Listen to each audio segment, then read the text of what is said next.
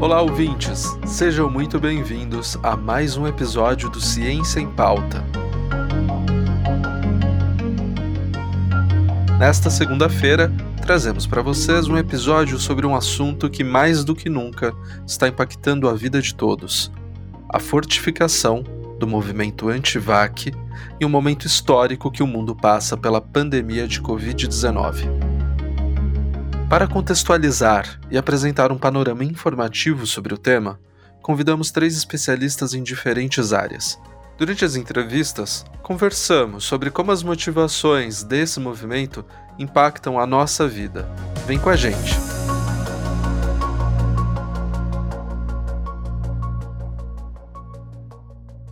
A vacina, uma das principais conquistas da medicina moderna, é uma das responsáveis pela longevidade que muitos povos foram conquistando com o avançar da história. Contudo, sua popularidade não foi imediata.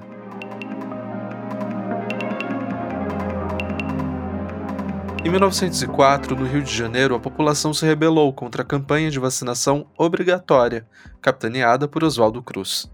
A intenção era ampliar a vacinação contra a varíola na população, Naquele ano, quase 7 mil casos da doença já tinham sido registrados na então capital do país. Segundo a historiadora e professora Vanessa Bortolucci, a revolta ganhou força principalmente devido ao desconhecimento da população a respeito dos benefícios da vacina e trazia traços de um confronto político que polarizava o avanço da ciência.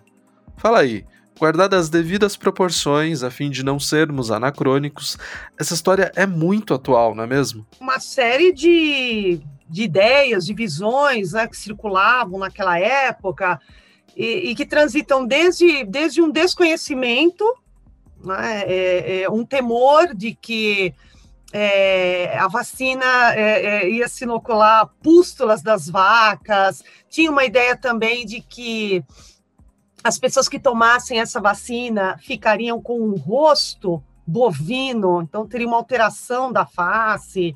Então, essas ideias que eram somadas também a oportunidades políticas, né, de tirar é, o Rodrigues Alves, né, do, do poder, então, você tinha também uma, uma ocasião, né, devido às, às manifestações das pessoas irem para as ruas e, e não quererem a obrigatoriedade da vacina. Então, esse tumulto acabou sendo também uma brecha para uma série de descontestamentos políticos e tentar depor o governo do, do Rodrigues Alves, enfim.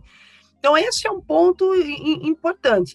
E tanto que, é, quatro anos depois, né, em 1908, quando vai ter uma outra, é, uma outra onda de varíola, a população vai correr para ser vacinada, é, porque é, é, a onda vai ser muito maior, é, muito mais violenta, digamos assim, mais, mais destru destrutiva. Então você tem uma reação totalmente contrária em 1904. A política é um instrumento de regência da sociedade. Mas como fica quando ela passa a interferir diretamente na sua vida ou morte? O retorno de doenças que poderiam ser consideradas extintas preocupam os especialistas.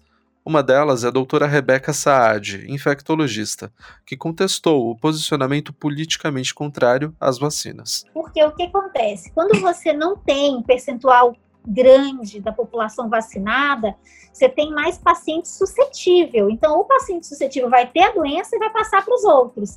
Lembrando que vacina não é proteção 100%, né? Vacina te protege geralmente das formas mais graves da doença, né? Então, se você tem contato com vírus, você tem formas mais leves, mas você ainda assim transmite. Exemplo clássico do sarampo. Se eu tenho uma sala inteira vacinada, não tem ninguém geralmente tem a doença, porque no vírus nem consegue proliferar ali. Agora, se tem uma ou duas pessoas que não tomou a vacina, né? O que, que acontece? Ela vai ter a doença e pode passar para os colegas, que mesmo vacinados, num percentual bem menor, podem ter a doença. Então, o movimento antivacina atrapalha demais e é culpado diretamente é, por essas ondas de novo e surtos de sarampo pelo mundo, né? inclusive no nosso país. Começamos a nossa história situando a revolta das vacinas. Lembra? 1904, Rio de Janeiro. Bora voltar para esse momento específico da história. A historiadora Vanessa Bortolucci explicou que, em pouco tempo depois, em 1908, uma nova onda de varíola atingiu fortemente a população.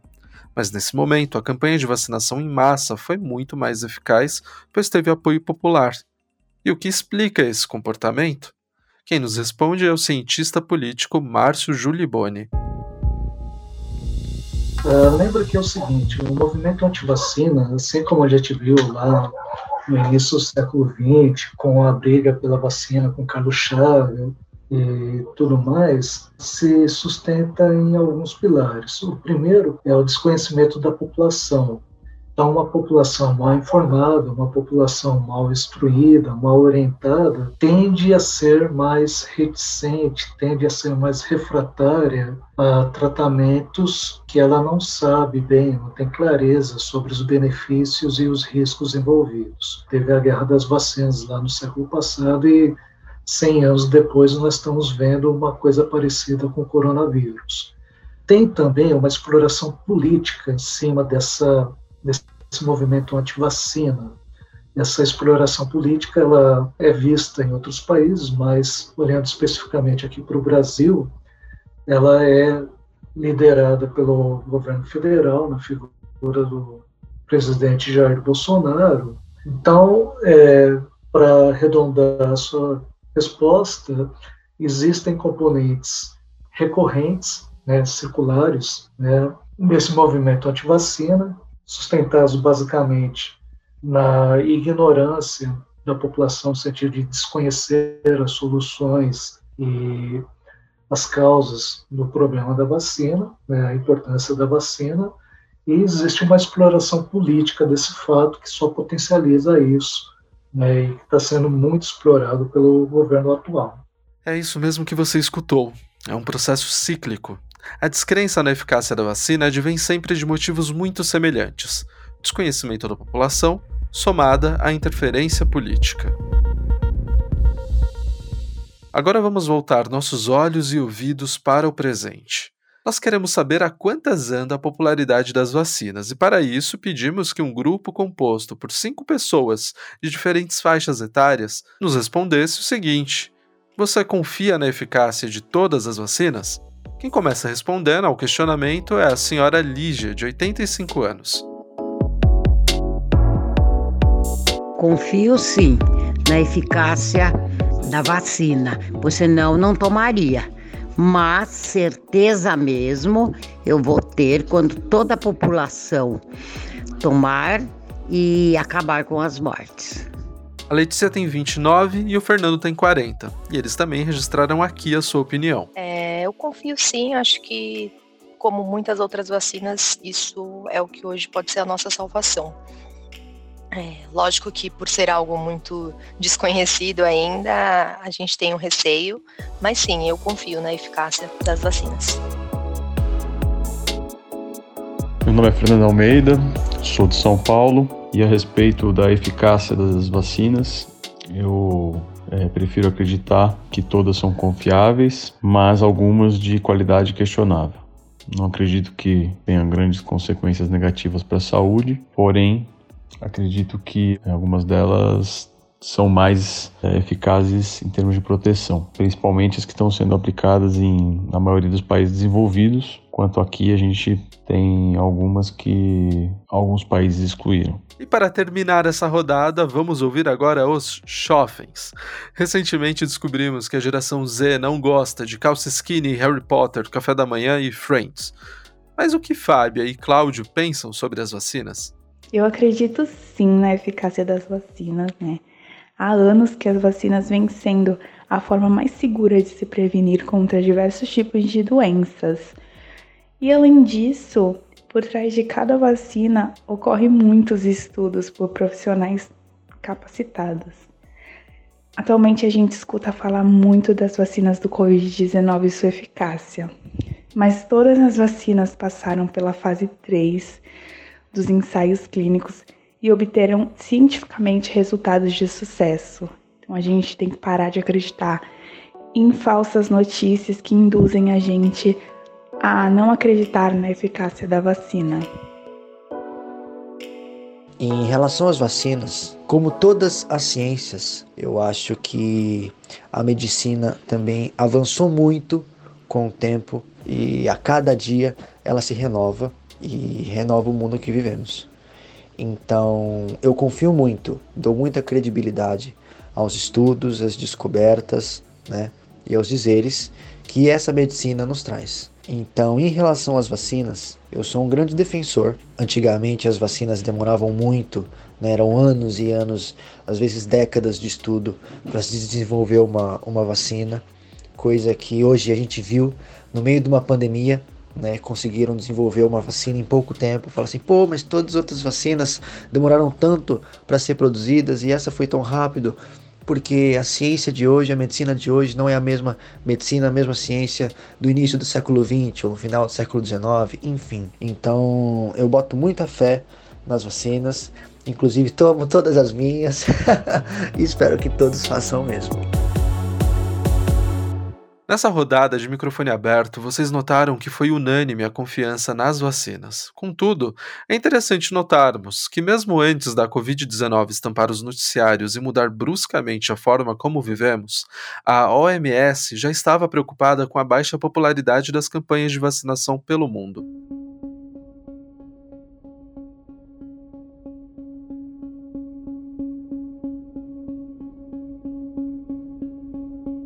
2019, um levantamento publicado pela publicação científica The Lancet revelou que cada vez menos gente encara a vacinação em massa como uma estratégia segura e eficaz de proteger a população de diferentes doenças.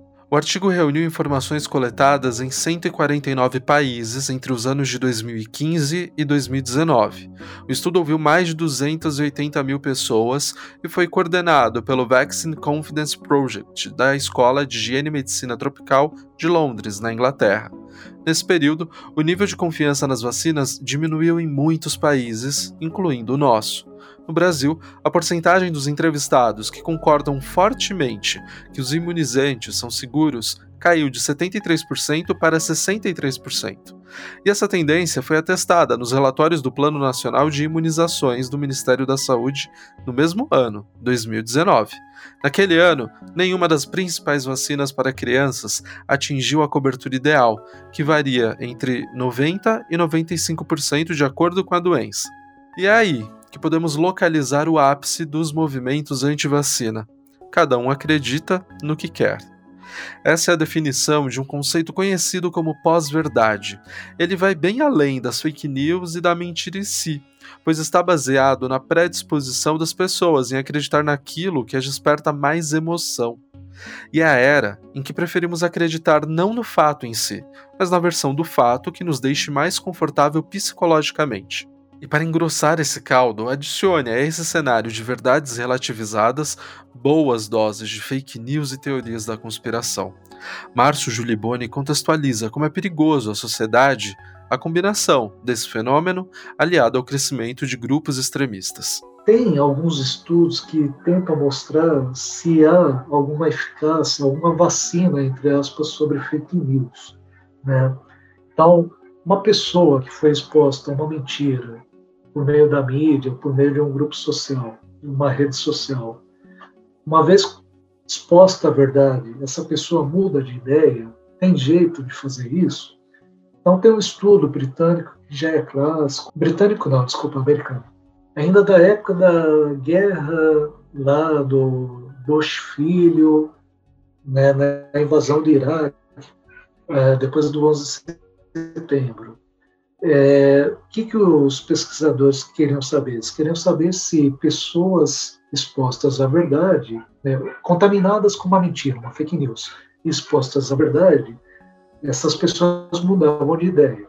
Então, o que os pesquisadores fizeram? Eles pegaram um grupo de universitários, né, fizeram uma entrevista, né, uma triagem desses universitários e separaram esses universitários em dois grandes grupos. Né, os, o grupo dos que eram contra a invasão do Iraque, majoritariamente democratas, e o grupo que era a favor da invasão do Iraque, majoritariamente republicano. E o que eles fizeram então? Eles pegaram e deram para os dois dois textos. O primeiro texto era um discurso do Bush filho, é, dizendo que havia necessidade de se invadir o Iraque, porque o Iraque tinha armas de destruição em massa, podia estar desenvolvendo armas químicas, armas nucleares, que o Saddam Hussein era um demônio, que tinha que acabar com ele e tudo mais. E eles puseram, também deram para esses dois grupos lerem, o relatório de uma investigação independente do Congresso americano sobre é, a situação do Iraque.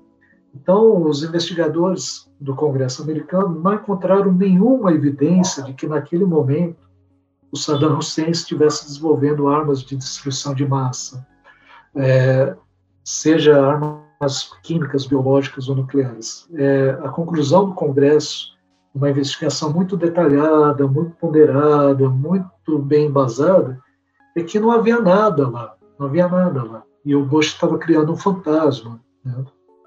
um pretexto para invadir o Iraque. Bom, essa era a verdade. Então, depois disso, eles refizeram a entrevista para saber quantas dessas pessoas é, mudavam de ideia. É, e o que eles encontraram foi o que eles vieram a chamar de polarização de grupo. Os democratas, universitários democratas ou republicanos que já eram contrários à invasão do Iraque, ficaram ainda mais contrários à invasão do Iraque. Né? E os republicanos, que eram os universitários republicanos que eram a favor da invasão do Iraque, ficaram ainda mais favoráveis à invasão do Iraque, ainda que expostos ao documento todo pormenorizado da comissão. Então, é, eles chegaram a uma conclusão muito amarga, é, que para a gente é preocupante, né, de que assim a exposição à verdade não necessariamente leva ao esclarecimento a exposição à verdade leva àquilo que eles chamam de polarização de grupo.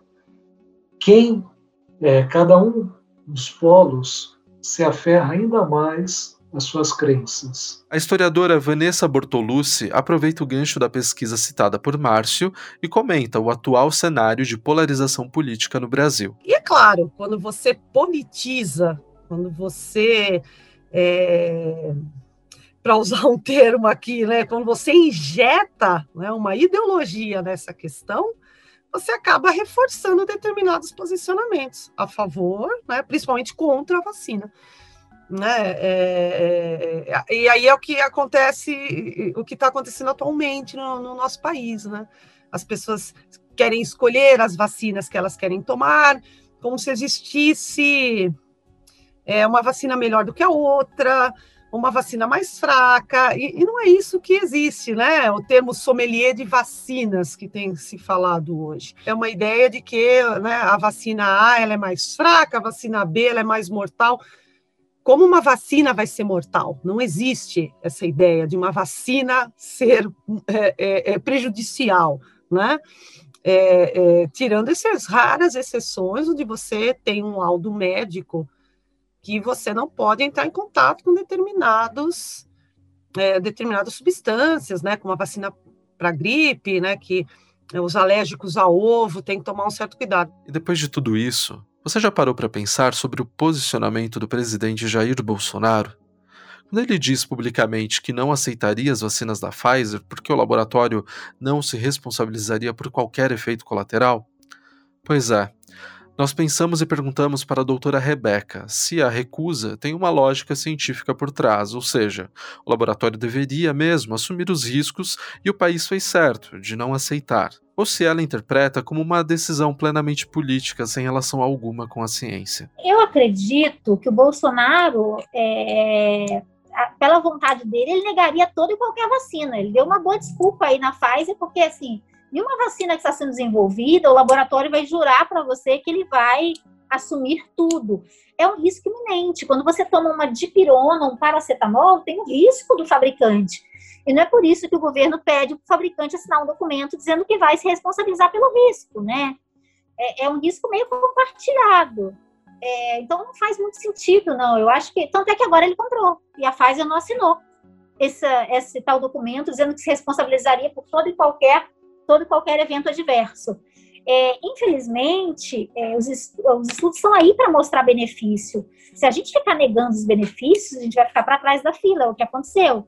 Né? A, a, nossa sorte no Brasil é que a gente tem o Instituto Butantan e a Fiocruz.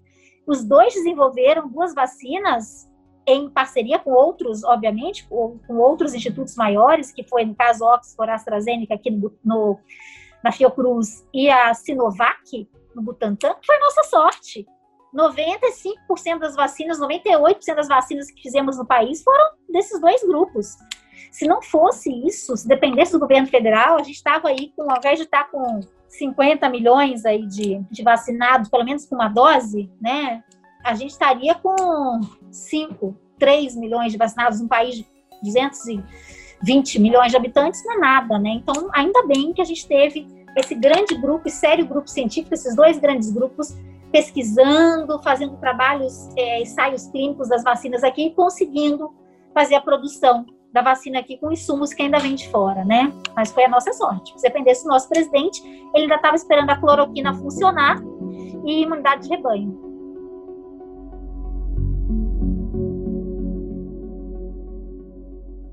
A história nos mostra que a não aderência da população à campanha de vacinação contra a varíola no início do século passado fez com que uma segunda onda da doença impactasse fortemente os brasileiros.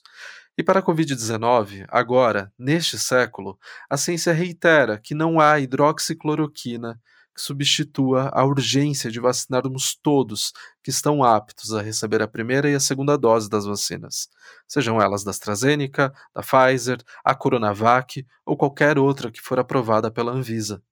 No momento que gravamos este episódio, sábado, 19 de junho de 2021, o país atingiu a triste marca de mais de 500 mil vidas perdidas para a Covid-19. Muitas dessas vidas poderiam ter sido poupadas se a vontade política estivesse seguindo as orientações da OMS e dos institutos de saúde nacionais e internacionais. Vacinas estariam disponíveis aos brasileiros mais cedo, se um dos mais de 50 e-mails enviados pela Pfizer tivesse sido respondido.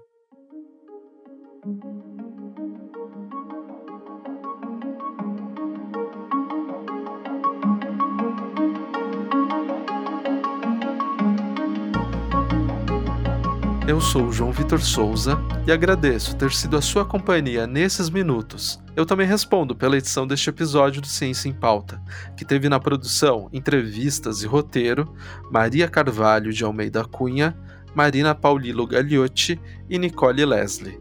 E antes de me despedir, eu desejo que todos nos vacinemos o quanto antes. Enquanto isso, fiquem bem e seguros. Até mais!